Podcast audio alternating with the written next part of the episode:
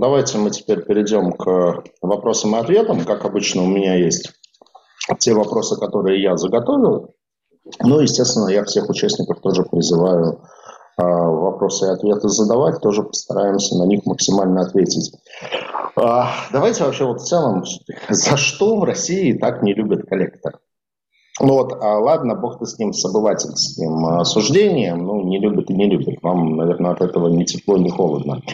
А э, инвесторы же тоже не очень любят. То есть, если сопоставить, например, а, есть у вас triple B+, от эксперта, вот если в этом рейтинговом классе э, составить карту рынка, то вы там одни из самых э, высокодоходных бумаг, то есть э, там, выше 10% практически никто не ELD, то есть только вы, ну, может быть, еще парочка строительных компаний.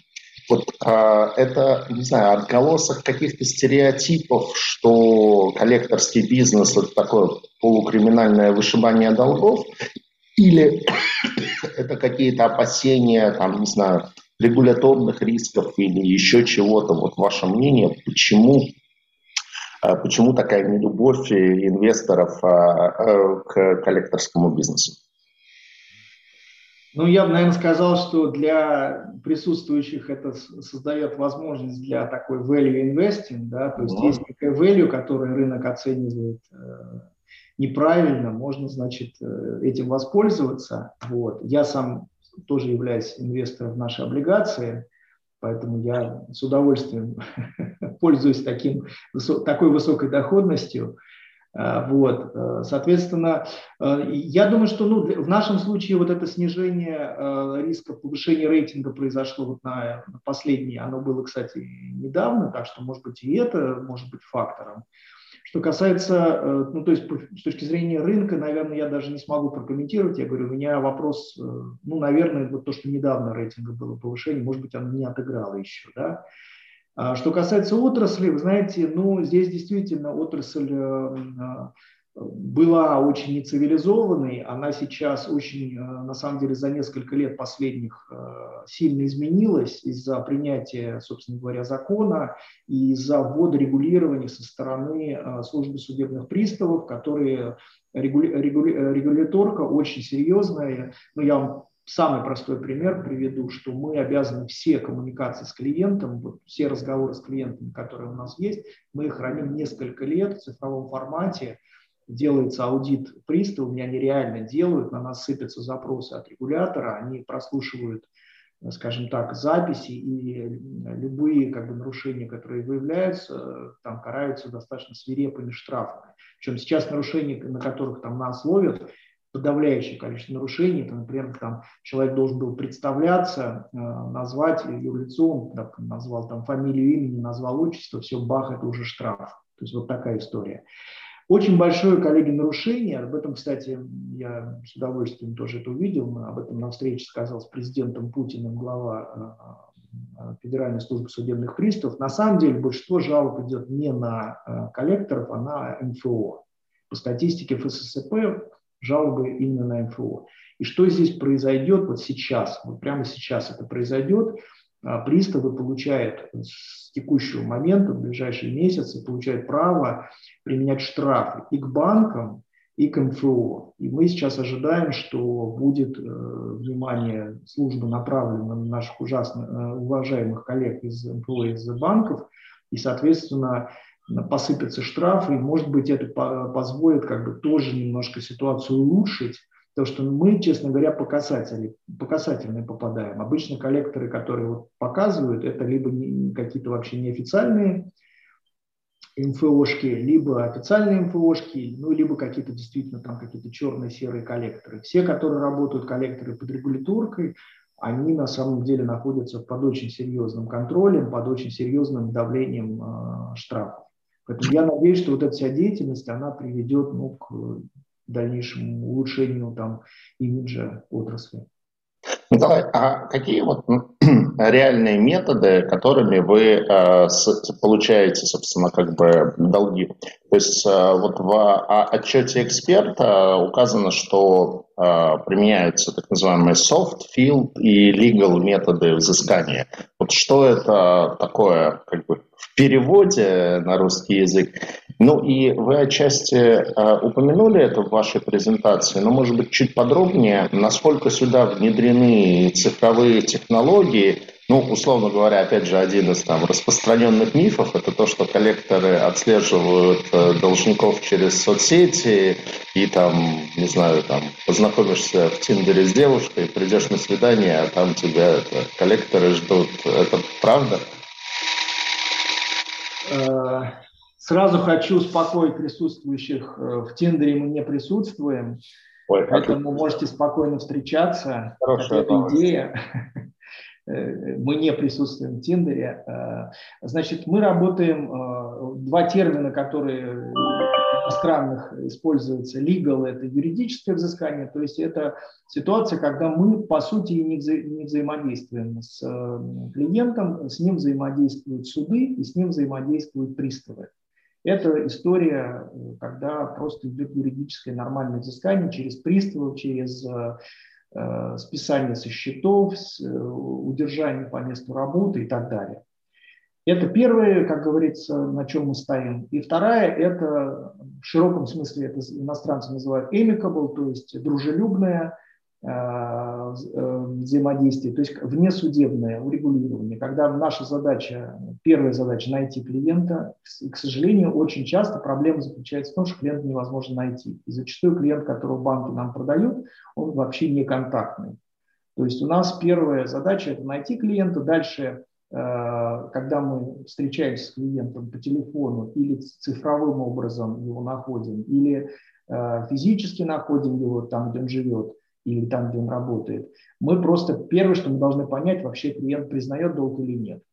Потому что есть какой-то процент, когда кредит был выдан мошенническим образом, и человек говорит, что я этот долг считаю, что не должен возвращать, потому что я его не брал, да, вот, и так далее. То есть там всякие начинаются нюансы. Если человек долг признает, тогда мы говорим, хорошо, давайте там уточним ваше финансовое положение, Исходя из финансового положения, мы, ну, у нас есть некий препрув, так сказать, продукт, который связан с прощением части долга.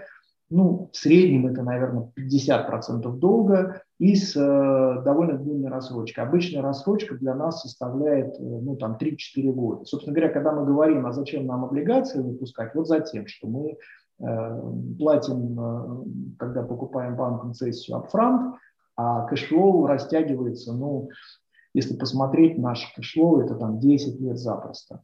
Вот, и все. И дальше мы договариваемся с клиентом. А, дальше он говорит, окей, давайте... Э, ну, клиент может не согласиться, клиент может какие-то выставить свои условия. Он может сказать, что у него есть э, какие-то обстоятельства жизненные. Этих обстоятельств может быть миллион. У нас на каждый из этих миллионов обстоятельств связаны с доходом, со здоровьем, с, с местом работы, с чем угодно. Э, у нас могут быть тоже э, какая-то корректировка, соответственно, продукта, да.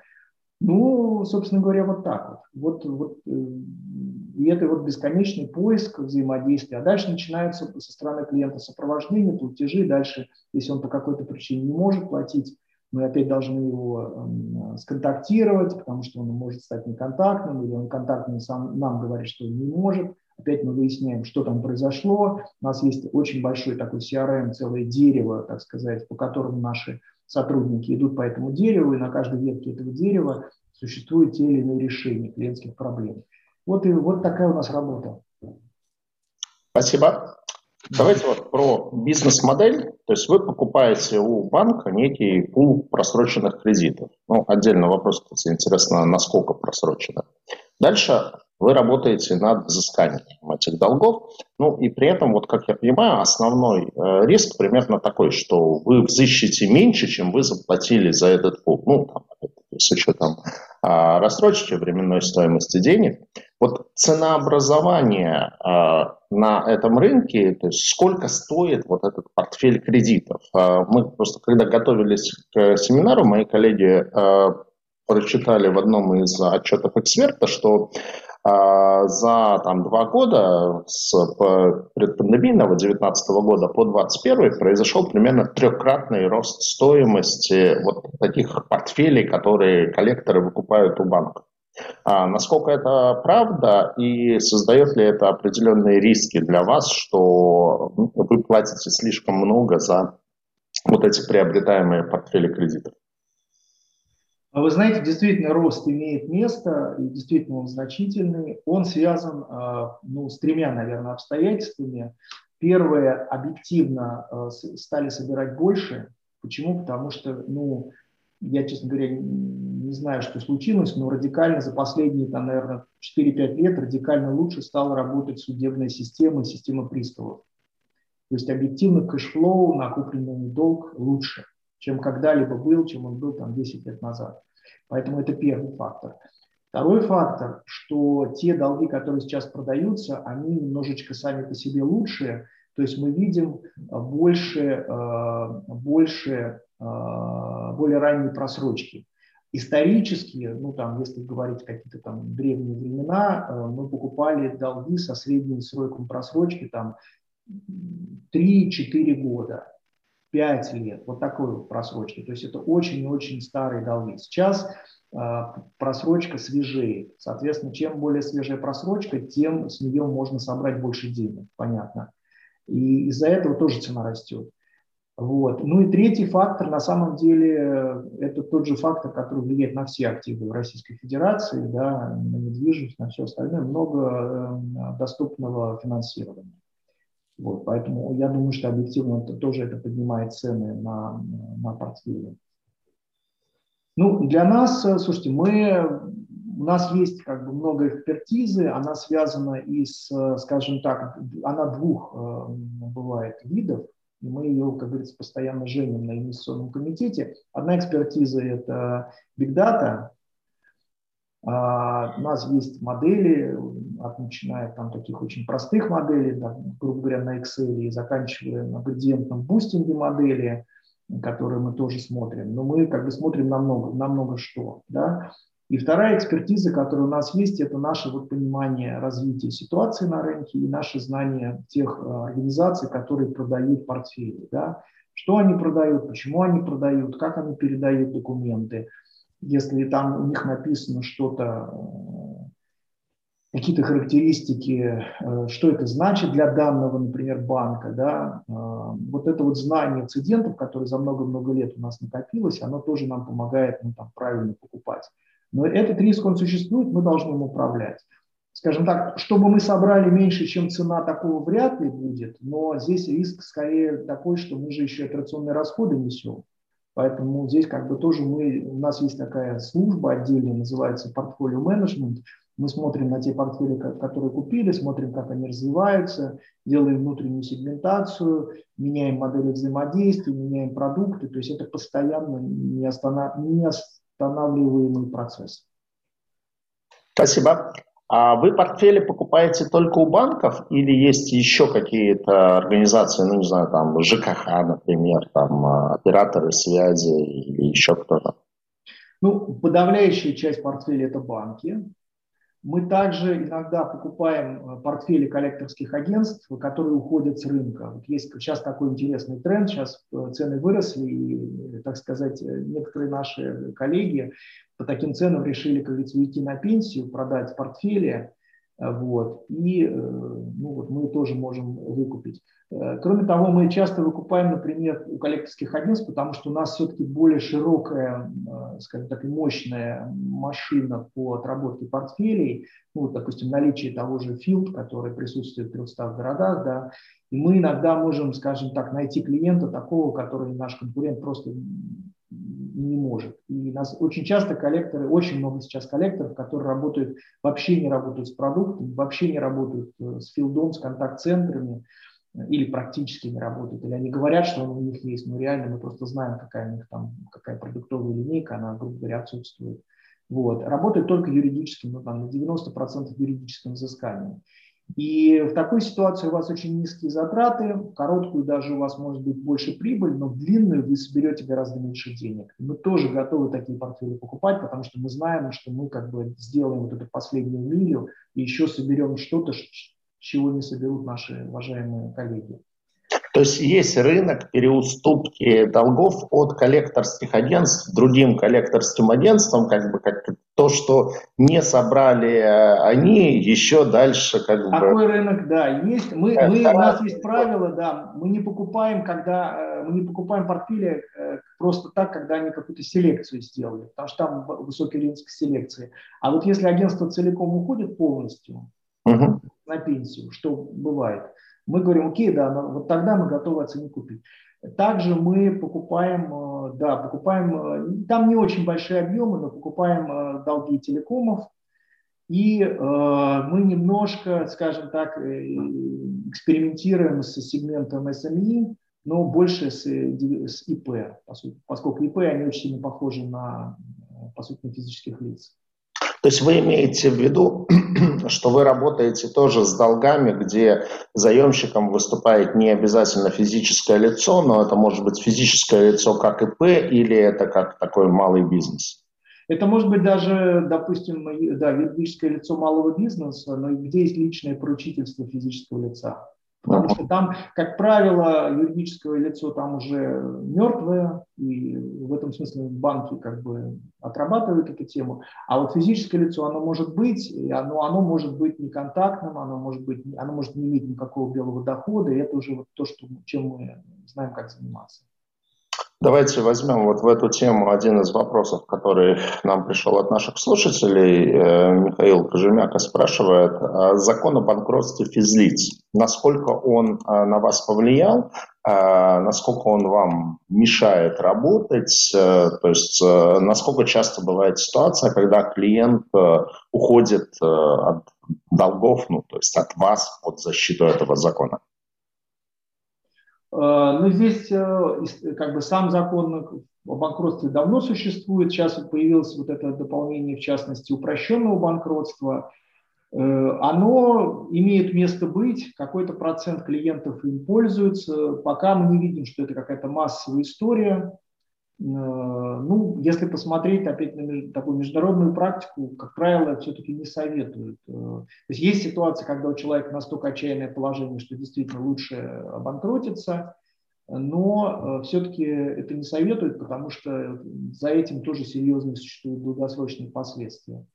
Нам кажется, что если мы с клиентом, скажем так, если мы клиента нашли и начали разговаривать, то те условия обычно, которые мы э, предлагаем, они, ну, скажем так, посильные, э, и человеку не обязательно доводить ситуацию до банкротства. То есть если долг очень большой, а доход очень низкий, то мы предложим очень большое списание и очень маленький ежемесячный платеж. То есть мы сделаем так, чтобы человек все-таки не выходил на банкротство. Ну, я говорю, списание будет очень большим, платеж будет очень маленький. Понятно. Мы попытаемся договориться. Спасибо. А насколько вообще этот рынок конкурентный? Ну вот э, я в очередной раз сошлюсь на данные агентства «Экспертра». Я так понимаю, на конец 2019 года ваша доля составляла порядка 30% что, безусловно, очень много, и, насколько я понимаю, вы одни из лидеров или, возможно, как бы э, безусловные лидеры этого рынка. Насколько эту долю удается удерживать, что является ну, в MBA терминологии э, КФУ, ключевые факторы успеха.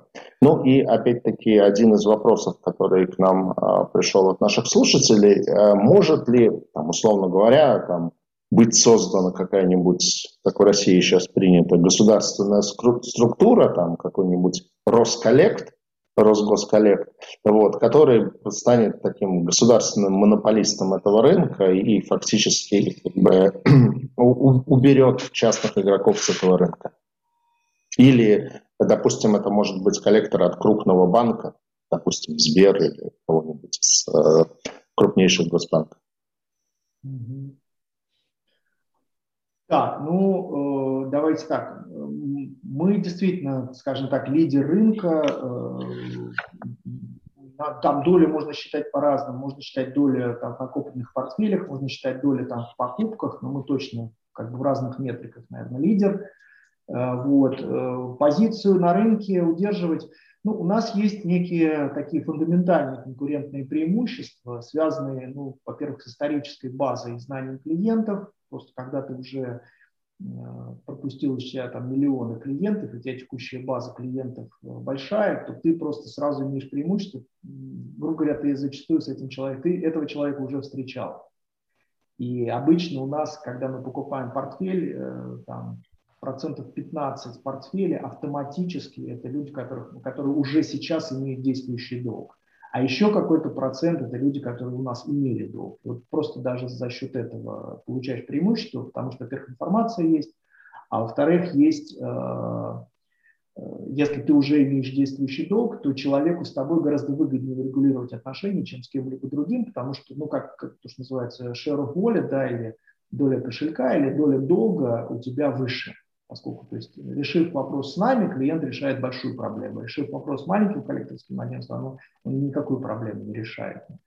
Вот. Э, дальше есть преимущество просто от сети, от масштаба. Это бизнес, он, э, в принципе, очень похожий на бизнес э, любой финансовых услуг, банковский или страховой. Тут есть экономия на масштабе. Она связана с, ну, самые простые примеры, это вся вся надстройка, так сказать, э, продуктовая, управленческая, это IT-расходы, которые мы размазываем все-таки на большую базу, это стоимость фондирования, все-таки у нас она с вашей помощью будет э, ниже, чем у наших конкурентов. Вот, то есть целый ряд есть преимуществ, которые абсолютно такие же, как и у любого банка.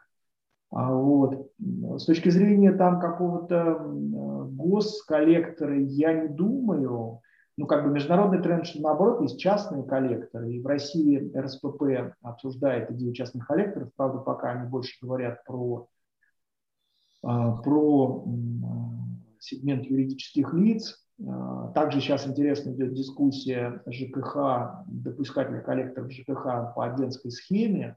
А, там часть, скажем, людей там, в Госдуме, они там против этого, но вот были официальные сообщения, что Минстрой и Минэконом вроде бы за это. Соответственно, если это будет, то для нас большой рынок, конечно, откроется. Пока речь идет не о покупке долгов, а о агентской схеме. Вот. Э, Насчет банков больших мы не видим, честно говоря, никакого интереса от банков этим заниматься, строить госколлектора.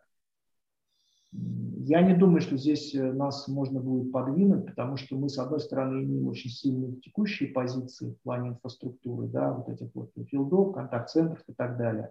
А с другой стороны, мы очень активно инвестируем в цифровизацию. Вот, поэтому никаких, скажем так, реальных угрозов на горизонте, угроз на горизонте мы не видим. Ну и, честно говоря, знаете, то, с чего вы начали, а, по поводу, так сказать, отношения к коллекторам, отрасли, Сергей, да, вот вы представьте себе, выходит там кто-то из таких вот, э, как это сказать, гламурных технологических топ-банкиров и говорит, вот мы там создали круто технологию суперколлектора. Вы, вы это видите? Я это не вижу. Это не очень гламурно.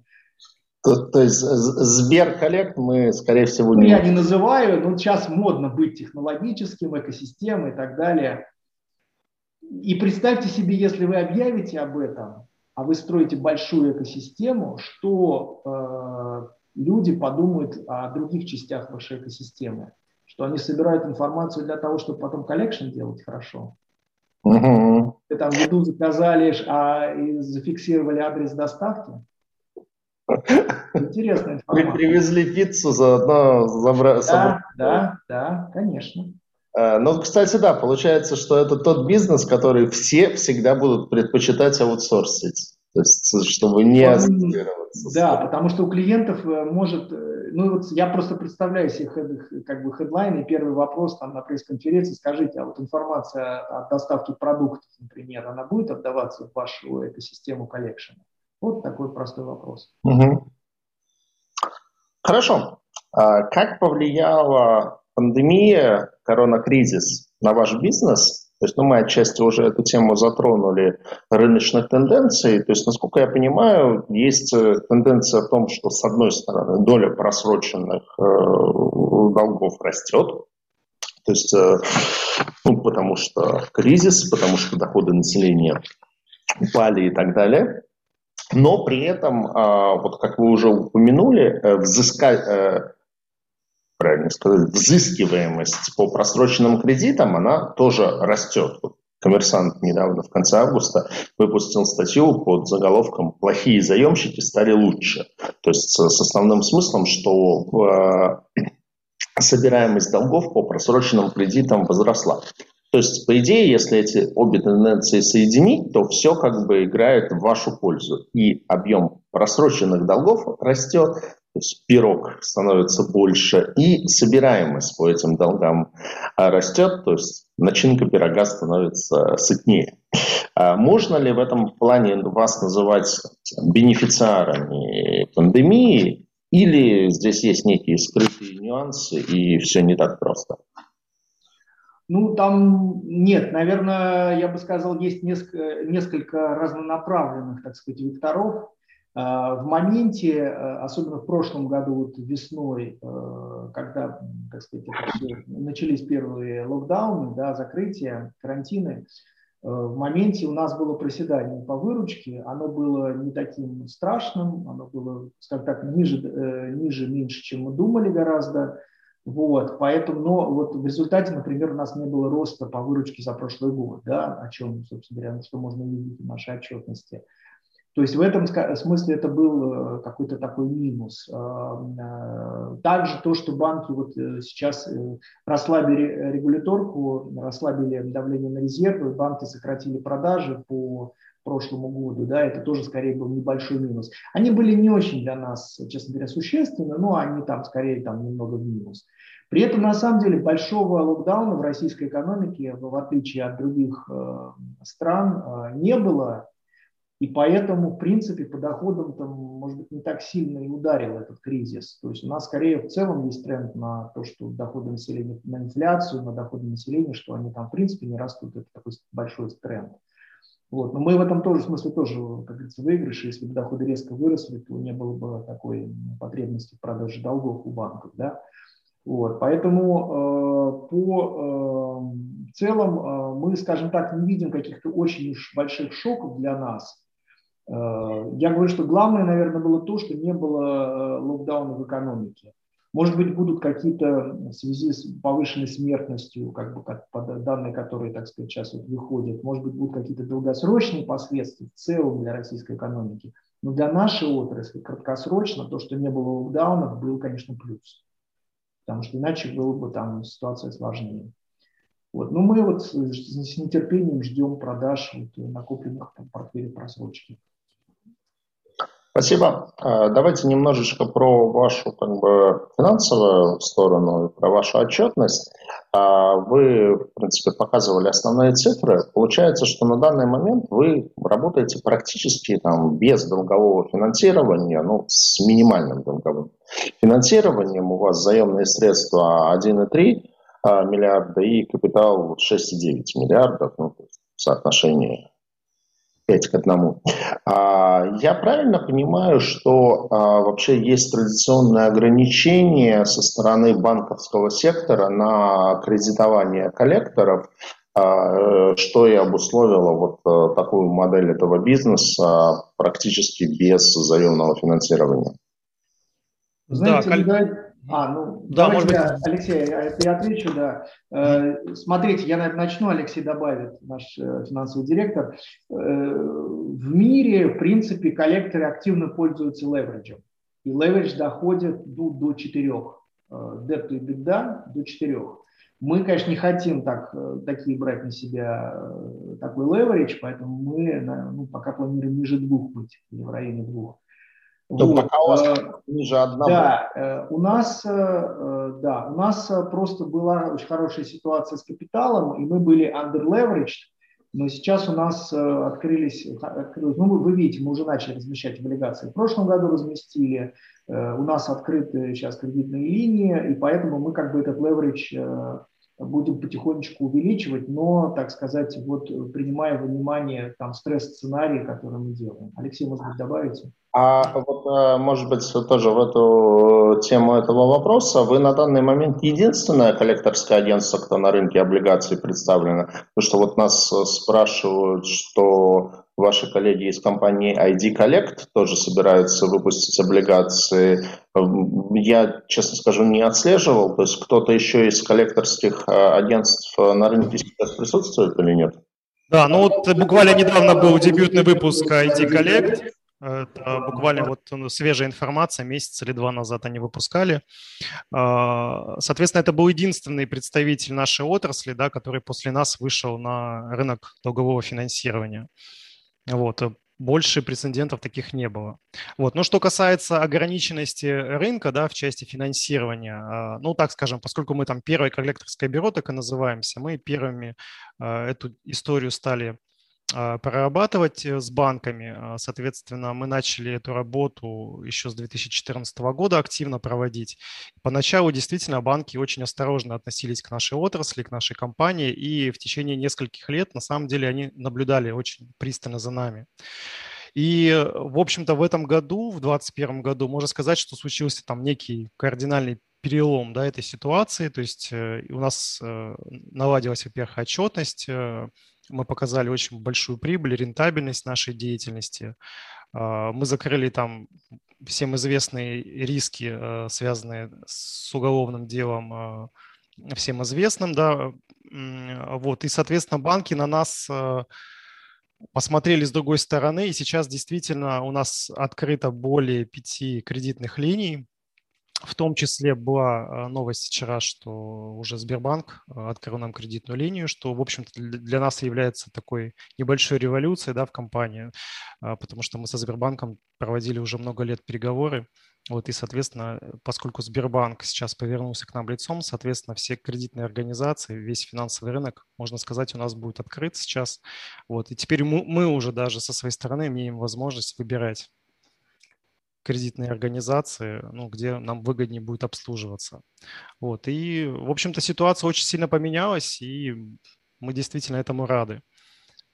Вот. И, э, возможно, вот поскольку ID Finance тоже вышел, как вот вторая, вторая коллекторская компания вышла на рынок, э, возможно, наши конкуренты ближайшие тоже в ближайшее время будут каким-то образом в эту сторону смотреть. Но пока про эти планы нам ничего не известно. Вот вкратце так. Спасибо большое, Алексей. А, давайте еще немножко про вашу финансовую отчетность. А, ну вот нас а, Андрей Балконский спрашивает, что представляет собой выручка коллекторского агентства? Это платежи должников или что-то другое? И по каким правилам она признается в МСФО? Я со своей стороны спрошу, что входит в понятие себестоимость продаж, потому что вот если взять вашу отчетность, а, ну, я, правда, на РСБУшную смотрел, uh-huh. потому что МЦФОшной я не нашел, и об этом тоже нас спрашивают, почему не опубликована публично МЦФОшная отчетность. А, так вот, получается, что у вас по РСБУшной отчетности за первое полугодие выручка ну, практически одинаковая, 2020 и 2021 год – и при этом у вас себестоимость в 2021 году практически в два раза ниже. 648 миллионов рублей против 1,23 миллиона, миллиарда в 2020. А с чем это связано? То есть, в общем, еще раз, что такое выручка, что такое себестоимость, э, почему у вас существенно снизилась себестоимость в 2021 году и где найти вашу МСФО отчетность? Угу. Да, коллеги, э, мы составляем отчетность по двум стандартам. Это российская отчетность и МСФО. А если мы говорим про российскую отчетность, то там выручка представляет собой э, собранные денежные средства от наших должников. То есть, по сути, это такой некий кэш-подход. Сколько денег мы получили от клиента, столько мы отразили в выручке. А, что касается МСФО, там подход гораздо более сложный, то есть там нет там выручка, она не представляет собой там кэш-подход. Это есть некий процентный доход по финансовым активам. То есть там ФРС 9 вступает в силу. А, ну, так скажем, чтобы было просто и понятно, это выручка по МСФО, это денежные средства, собранные а, с должников, минус э, амортизация купленного портфеля. Вот, то есть она, соответственно, выручка будет меньше на сумму амортизации э, купленного портфеля. Ну, это так вот, если вкратце, чтобы понятнее. Э, амортизация портфеля по РСБУ, она как раз входит в себестоимость. Вот э, ваш второй вопрос был, что включается в себестоимость э, а, значит, компании по российским стандартам. Себестоимость – это есть амортизация портфеля, плюс туда включаются прямые расходы, связанные с коллекшеном. Это заработная плата, ну, фонд оплаты труда а, ну, коллекторов наших. Да, ну мы сейчас неправильно называть их коллекторами, то есть это продавцы финансовых услуг. Да, то есть люди, которые непосредственно а, занимаются взаимодействием с нашими должниками. Вот. Э. Где найти вашу МСФО отчетность? Да, МСФО отчетность пока мы публично не на рынок не даем. А, ну, здесь одна причина важная, э, потому что там очень много коммерческой информации, что МСФО отчетность, конечно, она, так скажем, требует очень подробного раскрытия, в частности, по нашим портфелям, за сколько мы купили, сколько мы собрали там за всю историю. То есть там очень-очень интересная коммерческая информация, которой, к сожалению, наши коллеги по рынку совершенно не делятся. Да. Вот, конечно, а, есть у нас в планах со следующего года эту отчетность публиковать, потому что все-таки мы стремимся к тому, что мы будем открытой компанией, да, и в дальнейшем облигационные выпуски а, мы будем продолжать и увеличивать их объем. Поэтому мы, мы понимаем, что мы должны быть открытыми. И, соответственно, есть план со следующего года мы свою отчетность также публиковать открыто. Ну, отлично.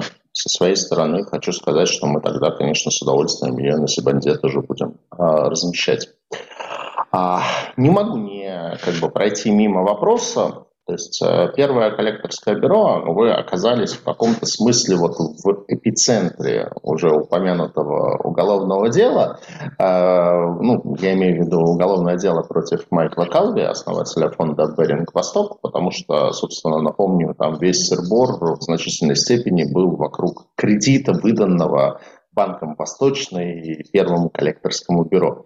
А, вот обсуждать само это уголовное дело, там, справедливый, несправедливый, наш самый справедливый суд в мире и так далее, я думаю, что нет никакого смысла. А, там, мы все-таки прагматично смотрим на саму компанию как на эмитента облигаций. А, и поэтому скорее вопрос, а, оказала эта ситуация какое-то влияние на бизнес э, ПКБ, а, произошли ли какие-то изменения в структуре акционеров? Ну, вот Николай в своей презентации ее показал. Это Беринг Восток, да Винчи и э, частный акционер. А, то есть, э, я не знаю, может быть, планируется то, что Беринг Восток будет выходить после всей этой истории из капитала ПКБ, или таких изменений не планируется. В общем, какое влияние это оказало и, может быть, окажет в дальнейшем? А, смотрите, ну, первое я хочу сказать, что история эта для нас завершена. Она завершена была э, осенью прошлого года, когда были подписаны все соглашения, э, собственно говоря, которые были тоже озвучены в суде о урегулировании всех, так сказать, взаимных э, финансовых претензий. Соответственно, все, что, все, что надо было урегулировать, урегулировано. Тема, как говорится, закрыта. А, и здесь, кстати, вот дополнительный, наверное, еще плюс э, продемонстрирован то, что были сделаны инвестиции акционерами в компанию, чтобы закрыть этот вопрос. А, там, если посмотреть по прессе, были достаточно серьезные суммы денег вложено. Вот поэтому для нас тема полностью закрыта, а, риски закрыты. Что касается каких-то изменений в структуре акционеров, нет, никаких изменений не произошло. Вот тут та, те цифры, которые мы показываем в презентации, они такие же были и, там, не знаю, три года назад. Здесь ничего не произошло. Ну и, и не планируют. Ну и никаких-то специфических выходов э, там, того или иного акционера, связанного конкретно с этой ситуацией, э, нет, не планируется. Как бы если смотреть на горизонт бандов, э, там гарантировать, что именно точно эти акционеры останутся точно в таком составе я не могу, потому что здесь просто есть ну, объективные вещи, связанные там, с бизнесом. Ну, само собой. Да, ну, есть это private equity инвесторы, они, как говорится, могут там покупать, продавать, выкупать, перепродавать и так далее. Это их бизнес. Но специфически связанные с этой ситуацией нет, ничего такого не планируется. Угу. IPO не планируется? Пока, пока, пока нет. Пока нет. А, связанный, ну, отчасти связанный вопрос. А вот а, с 2014 до 2019 года первое коллекторское бюро работало в рамках некой такой группы вместе с компанией Национальная служба взыскания. Ну, я так понимаю, там те, те же самые акционеры, но там модель бизнеса была по агентской схеме. То есть если первое коллекторское бюро на себя выкупает долги, ну, и, соответственно, как бы дальше с ними работает, то Национальная служба взыскания, она работала по агентской схеме. То есть, ну, по сути, как бы агент, который эти долги помогает собирать. Но в 2019 году бизнесы были четко разделены, и первое коллекторское бюро отдельно, национальная служба взыскания отдельно. С чем это разделение связано? Связано ли это вот все-таки с делом Беринг Востока, с какими-то, может быть, регуляторными рисками или с чем-то еще? Э, значит, смотрите, у нас э, в группу э, всегда входила компания НСВ, Э, с того момента, когда ее, как говорится, купили, у, у тех акционеров, когда-то, которые тогда были, акционеры у двух компаний одинаковые, это те, которые, собственно говоря, вы на этом слайде видели. Э, НСВ э, всегда, ну, НСВ позиционируется как бренд для работы с, в агентской схеме, как вы, Сергей, сказали. Вот. И здесь никаких изменений на самом деле у нас нет, ничего меняться не будет, но по-прежнему мы будем работать двумя брендами. Один бренд как покупка долга, второй бренд как агентская работа. Здесь никаких изменений не будет. Спасибо. А, ну вот, наверное, давайте еще раз про регуляторный риск, потому что он, ну, возможно, один из основных, и, как по мне, так, наверное, это основная причина, почему инвесторы так вот немножко настороженно к вашим бумагам относятся. То есть, а, насколько вы видите большую вероятность, ну, у нас выборы в стране через полторы недели, ну, условно, что выпускают какое-то регулирование, которое прям вот очень сильно усложняет жизнь коллекторам, его позиционируют как такое социально ориентированное, чтобы защитить э, бедных граждан, которые набрали долги, вот, и не знаю, собираемость э, падает раза в три. Что вы в этом случае будете делать и какой вот план Б на такой счет? Ну, мы э, здесь такого риска не видим, по крайней мере, ну, я за, за линию горизонта не заглядываю, но охват, оглядывая горизонт, такой риск не видим. Это любые такие действия, если они, э, скажем так, будут очень радикальными, они, конечно, приведут э, под ударом прежде всего окажутся банки. Соответственно, когда вы делаете такие вещи, ограничивая любое взыскание, вы э, должны понять, что это будет означать. Для банков это будет означать ну, там, резкий удар по прибыли, краткосрочно, а среднесрочно, даже не долгосрочно, это резкое ограничение кредитования населения. Вот и все. Это, тут, как бы сделав э, ход, вы должны понимать последствия этого хода хотя бы, хотя бы на два года вперед, что произойдет. Поэтому здесь, мне кажется, на уровне там, государства, правительства, особенно Центрального банка, здесь как бы здравого смысла э, хватает.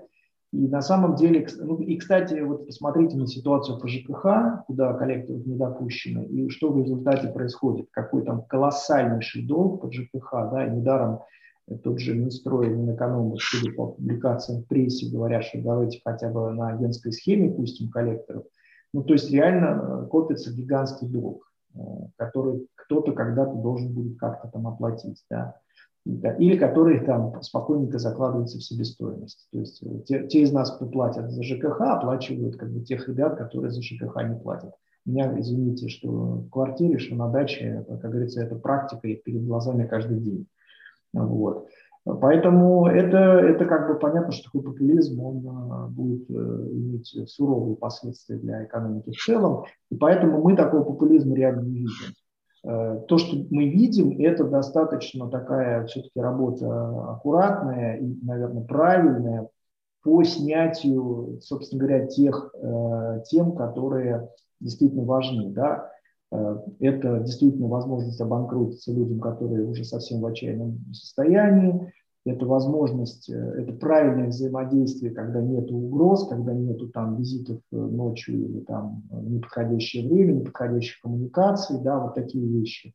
Вот эта вся работа, она на самом деле делается, и здесь регуляторка идет там в совершенно правильном направлении. То, что я сказал, вот эти меры распространения там тех же штрафов на банки НПО, это очень, очень правильная мера, потому что коллекторы себя все эти годы чувствуют очень странно. Что типа мы, нас называли типа bad guys, а реально мы были good guys, а тех, кто был не виден, они-то и были э, bad, bad guys. Вот. Поэтому нет, здесь мы в каком-то горизонте каких-то серьезных рисков не видим. Спасибо. А, еще э, связанный вопрос. Э, насколько я понимаю, вашим как бы надзорным органом является Федеральная служба судебных приставов, и она является э, структурой, которая может вас штрафовать. И причем как бы в 2020 году было определенное нововведение, что Федеральная служба судебных приставов может вас штрафовать во внесудебном порядке. А насколько это нововведение оно привело к увеличению объема штрафов, насколько эти штрафы существенны для вашего бизнеса. Ну вот, если можно эту ситуацию прокомментировать. Знаете, мы достаточно серьезно, так сказать, управляем а, этим риском. У нас э, то, что я сказал, есть э, вот эта служба контроля. Мы развернули э, в этом году, в начале года, IT-систему э, по speech-to-text recognition, который переводит э, разговор в текст. И дальше у нас специальные алгоритмы, которые ищут всякие неправильные слова и выражения. Наша сейчас э, служба контроля качества не просто, не только выборочно слушает разговоры, но и по подсказкам вот, искусственного интеллекта ищет возможные зоны для нарушения там, закона. Поэтому мы это, этой историей занимаемся очень плотно. У нас есть э, ну, там, серьезные последствия для сотрудников, которые допускают такие нарушения. Если нарушение такое грубое, то, в общем, увольняем. Если нарушение, ну, я говорю, бывает, что человек просто там не, совсем корректно представился. Да? Но такие вещи, конечно, сразу увольнять это уже дело. Мы там учим людей, тренируем. Вот. Но мы к этому риску относимся очень, э, очень, так сказать, э, трепетно. Вот. И поэтому у нас очень хороший результат на самом деле. У нас не очень большой став а относительно размера нашего бизнеса. И мы смотрим, где мы находимся, как говорится. Есть некий список, э, так сказать, э, нарушителей. Мы очень внимательно отслеживаем, где мы находимся, и стараемся там не попадать, так сказать, э, на карандаш, к, как говорится, к завучу. Вот. Ну и здесь я думаю, что будет самое интересное развитие, вот как я сказал, у банков и у НФО. Они, скорее всего, будут сейчас объектом пристального внимания. Спасибо. Ну, давайте тогда еще раз про планы размещения на рынке облигаций. То есть, может быть, давайте еще раз выведем слайд с планируемым вашим размещением, его немножко прокомментируем. То есть, будет оно для квал-инвесторов, будет оно для а, не квал инвесторов, а какой там минимальный номинал, будет ли там комбинантный пакет, ну, вот, все, все об этом поподробнее.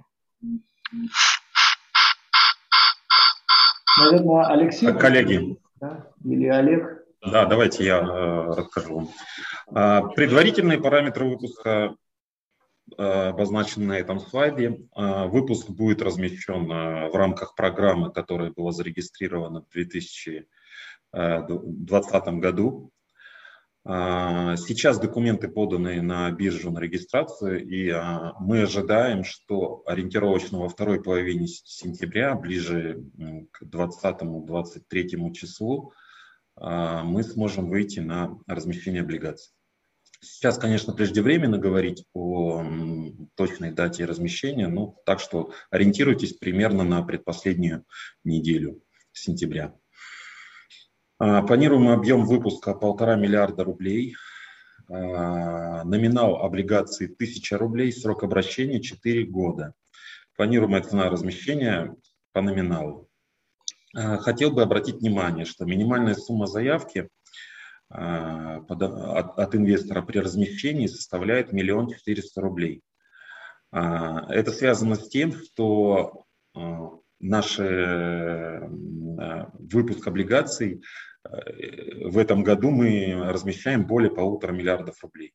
А программа зарегистрирована без проспекта в связи с отсутствием публикации МСФО отчетности. А, в этой связи мы обязаны, мы, мы вправе зарегистрировать выпуск облигаций не более 1 миллиарда рублей и разместить по 1000 рублей, либо если мы размещаем больше миллиарда рублей, мы обязаны сделать минимальную сумму заявку, заявки более миллион четыреста тысяч рублей. Таким образом, а, это, это не говорит о том, что инвесторы не могут э, при вторичном размещении покупать облигации там, по номиналу по 1000 рублей. Это только ограничение на размещение. Индикатив ставки э, составляет 10,75 э, годовых. Периодичность выплаты купона 91 день.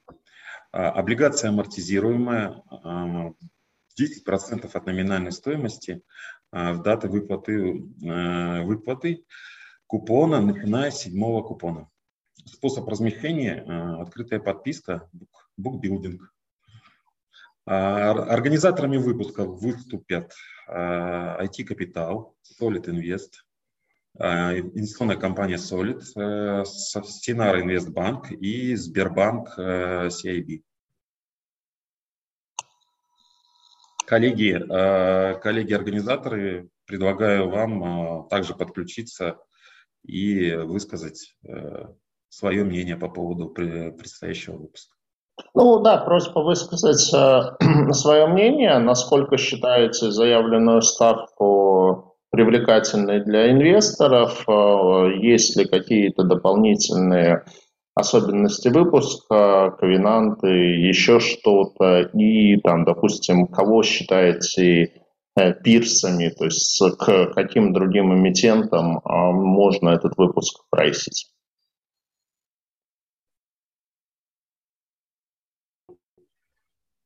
Добрый день, коллеги. Меня слышно? Да. Да, да все а, хорошо. Видно? Все хорошо, да? Я просто тебя не очень вижу. Андрей Буш, э, представитель Океа Капитал. Приветствую всех, кто э, присоединился к нашему вебинару. Давайте а... презентацию тогда отключим уже, э, потому что я вот вас тоже, например, не вижу. Ага, все, теперь вижу. Да, вот, рад вас всех видеть и слышать. У меня на самом деле, как у человека, который в прошлом году размещал эту компанию, а, есть понимание того, что в целом качество а, компании с точки зрения инвесторов очень сильно улучшилось, и, как коллеги уже отмечали, проблемы, которые были основным риском а, в прошлом году, они ушли. Мы сталкивались в тот момент с большим давлением от этого риска на размещение. При этом нам, в принципе, удалось очень даже неплохо разместиться 13 доходности. Сейчас мы видим, что тот выпуск торгуется в районе 10 доходности, а с учетом того, что у него дюрация немножко поменьше, чем у нового выпуска, мы понимаем, что та ставка, которая сейчас а, а, представляется как ориентир, эта ставка достаточно объективно отражает текущую реальность и очень привлекательна для инвесторов, давая достаточно большой спред к уже торгуемым выпускам с точки зрения peers, а, ну, как мы уже говорили, что в целом сравнивать ПКБ достаточно сложно с кем-либо, потому что чистых peers нету, до слова совсем, они первые коллекторское бюро и первые во всем. А в, сравнивать их с микрофинансами, которые сейчас торгуются там 13,5 доходности, тоже не сильно корректно, а немножко разный бизнес мягко говоря, да, он очень сильно отличается. А, в принципе, сравнивая с финансовым сектором, мы видим, что э, ставка может быть очень привлекательной для инвесторов э, с учетом качества эмитента, с учетом его долговой нагрузки, которая, как уже отмечалось, минимальная. Поэтому мы всех приглашаем принять участие в новом размещении. Оно, на наш взгляд, э, может быть достаточно интересным для тех, кто в нем примет участие. Потому что даже с учетом э, тех событий, которые происходили в прошлом году, и э, тяжелое размещение в августе, когда во время размещения у нас э, первый выпуск по определенным причинам э, очень некорректного поведения некоторых участников рынка торговался в моменте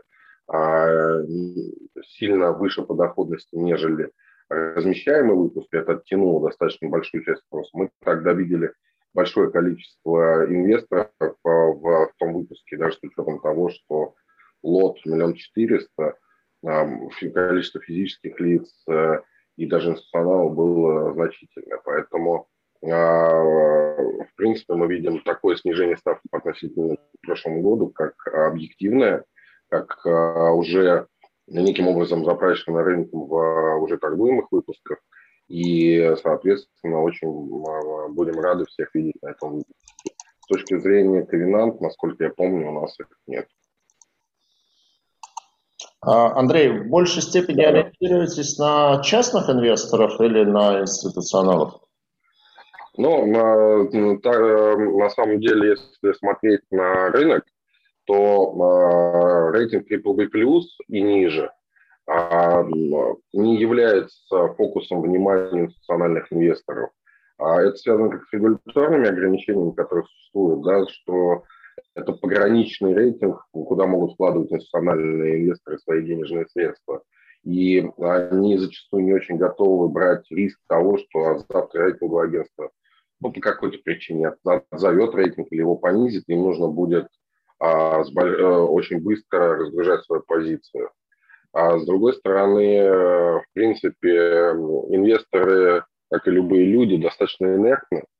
И мы работу проводим с большой аудиторией, значительным количеством инвесторов по поводу того, что а, ситуация очень сильно изменилась. Но э, все-таки э, всем известное дело, оно настолько засело людей в головах, что а, это все-таки дает некий отпечаток. Я думаю, что при дальнейшем движении рейтинга вверх а, количество институционалов будет больше, хотя я, я ожидаю увидеть институциональных инвесторов, а, особенно сертификат инвесторов, которые любят немножко повышенный риск и любят разбираться в сложных кейсах и получают свою дополнительную маржу за счет того, что они немножко более глубоко вникают в, в свои, ну, в те имена, которые они видят и которые они торгуют.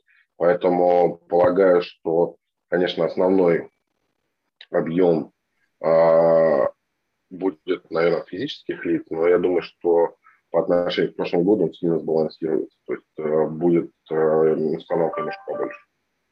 Спасибо. Ну вот если брать э, существующий выпуск, э, вот э, а, на Сибанде есть информация о институциональных держателей, это ПИФ и НПФ. Ну вот, как видим, здесь несколько российских ПИФов в этом выпуске есть, но, правда, с такими суммами достаточно небольшими. Вот, поэтому, да, действительно, надеюсь, что в новом выпуске будет побольше. А, так, ну что ж, я свои вопросы исчерпал. Давайте посмотрим, на все ли мы ответили, а, что нам задавали наши слушатели. Так, про выручку ответили, про ID коллект ответили, про конкуренцию ответили, про закон о банкротстве ответили. Так, а, за счет чего вы ожидаете рост роя в будущем? Ну, ROE – это Return on Investment. А, ну, да. Да, я там ответил уже. Соответственно, мы планируем повышать нашу долю рынка. Соответственно, мы будем больше покупать портфелей. И у нас э, будет э, там некая экономия расходов на эффекте масштаба. Ну, так скажем, э, мы уже провели достаточно существенную оптимизацию расходов в 2020 году. Вот, соответственно, там сократили все непроизводственные расходы, которые не приводили к увеличению выручки. Вот, и, соответственно, а, там прибыль уже в 2020-2021 году из-за этого выросла сильно. И в дальнейшем планируем также за счет эффекта масштаба себестоимость взыска снижать, вот, что, собственно говоря, на прибыли очень будет отражаться ROE. Ну что ж, отлично. А, давайте тогда на этом завершать. Э, очень насыщенная, подробная презентация и ответы на вопросы. Думаю, что выпуск действительно будет очень интересным, потому что по соотношению рейтинга и предлагаемой доходности это, наверное, одно из там, самых интересных предложений, которое будет на российском рынке. Сам тоже обязательно, как э, частный инвестор, посмотрю и, возможно, поучаствую. Вот. Э, желаю удачного размещения. Ну естественно, желаю чтобы оно было не последним, и на рынке облигаций вы присутствовали, проводили с нами вебинары, приезжали на наши конференции, поэтому э, большое спасибо, удачи и до новых встреч. Спасибо, Сергей. Спасибо, Спасибо коллеги. Спасибо. Всего доброго. До свидания. Всего доброго. До свидания.